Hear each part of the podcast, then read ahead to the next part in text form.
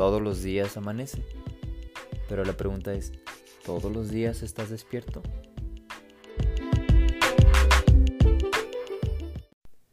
Pues me gusta observar y de un tiempo para acá he observado algunas cosas y me doy cuenta que estamos dormidos. Todas las personas, algunos más, algunos menos, pero estamos dormidos. Llega el lunes y automáticamente nos ponemos un chip que dice rutina.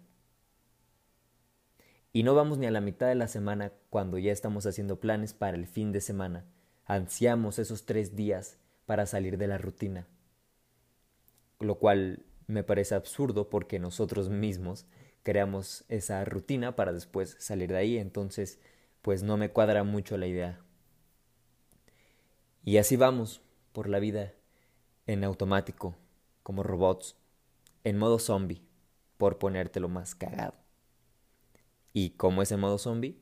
Pues así, nada más, existiendo, creyendo que hacemos, pero no hacemos.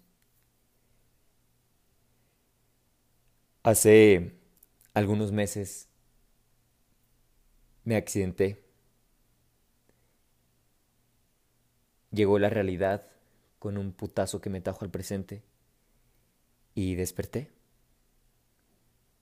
Me di cuenta que no estaba en aquí y en mi ahora. Y después de preguntarme por qué, qué había pasado, pues llegué a esa conclusión, de que no había conclusión. Simplemente estaba dormido, en modo automático, creyendo que hacía esa actividad, pero no la hacía. Físicamente estaba, pero mentalmente no estaba ahí. No estaba con mis cinco sentidos a eso que estaba haciendo. En actuación hay un ejercicio increíble que se llama ¿Qué vi que me atrapó? consiste en todos los días, de manera consciente, estar atento y perceptiva a lo que sucede en nuestro entorno.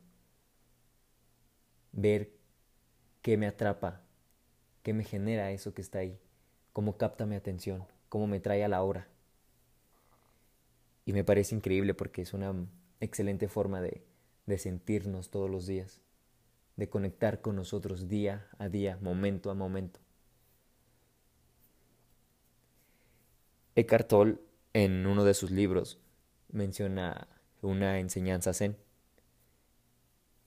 en donde hay un alumno con los ojos vendados y el maestro le pega con una vara y si el alumno logra esquivar ese golpe es porque está en presencia total en el ahora, perceptivo a lo que está pasando, sintiendo su entorno, eso que lo rodea. Y si el maestro le pega y conecta ese golpe, quiere decir que no está atento ni perceptivo a su momento, en su presencia. No está. Como muchas veces nosotros no estamos. ¿Hacemos las cosas de manera consciente o solo las hacemos por costumbre?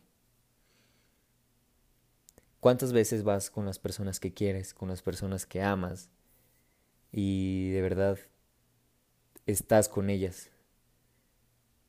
Físicamente puedes estar, pero tú estás ahí conectando. Creo que hemos perdido esta esencia de conectar con el otro. A veces existimos inconscientemente cuando deberíamos vivir conscientemente.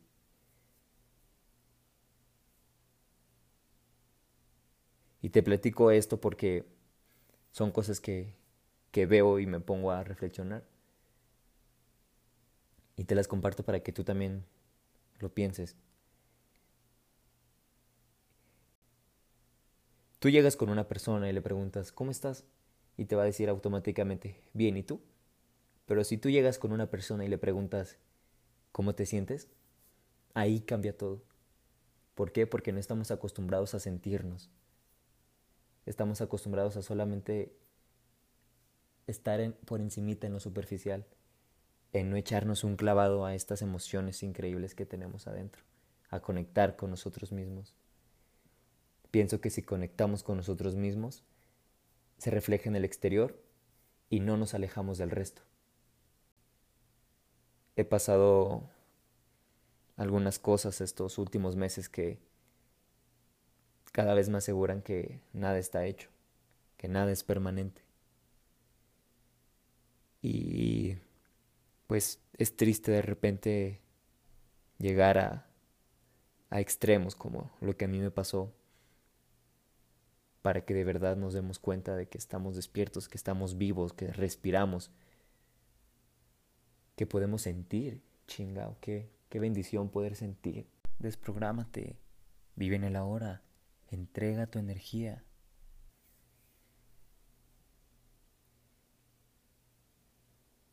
Conecta, conecta con el otro, conecta con lo que estás haciendo, enfoca tu atención no te vayas en pensamientos vanos que no sirven, que no están.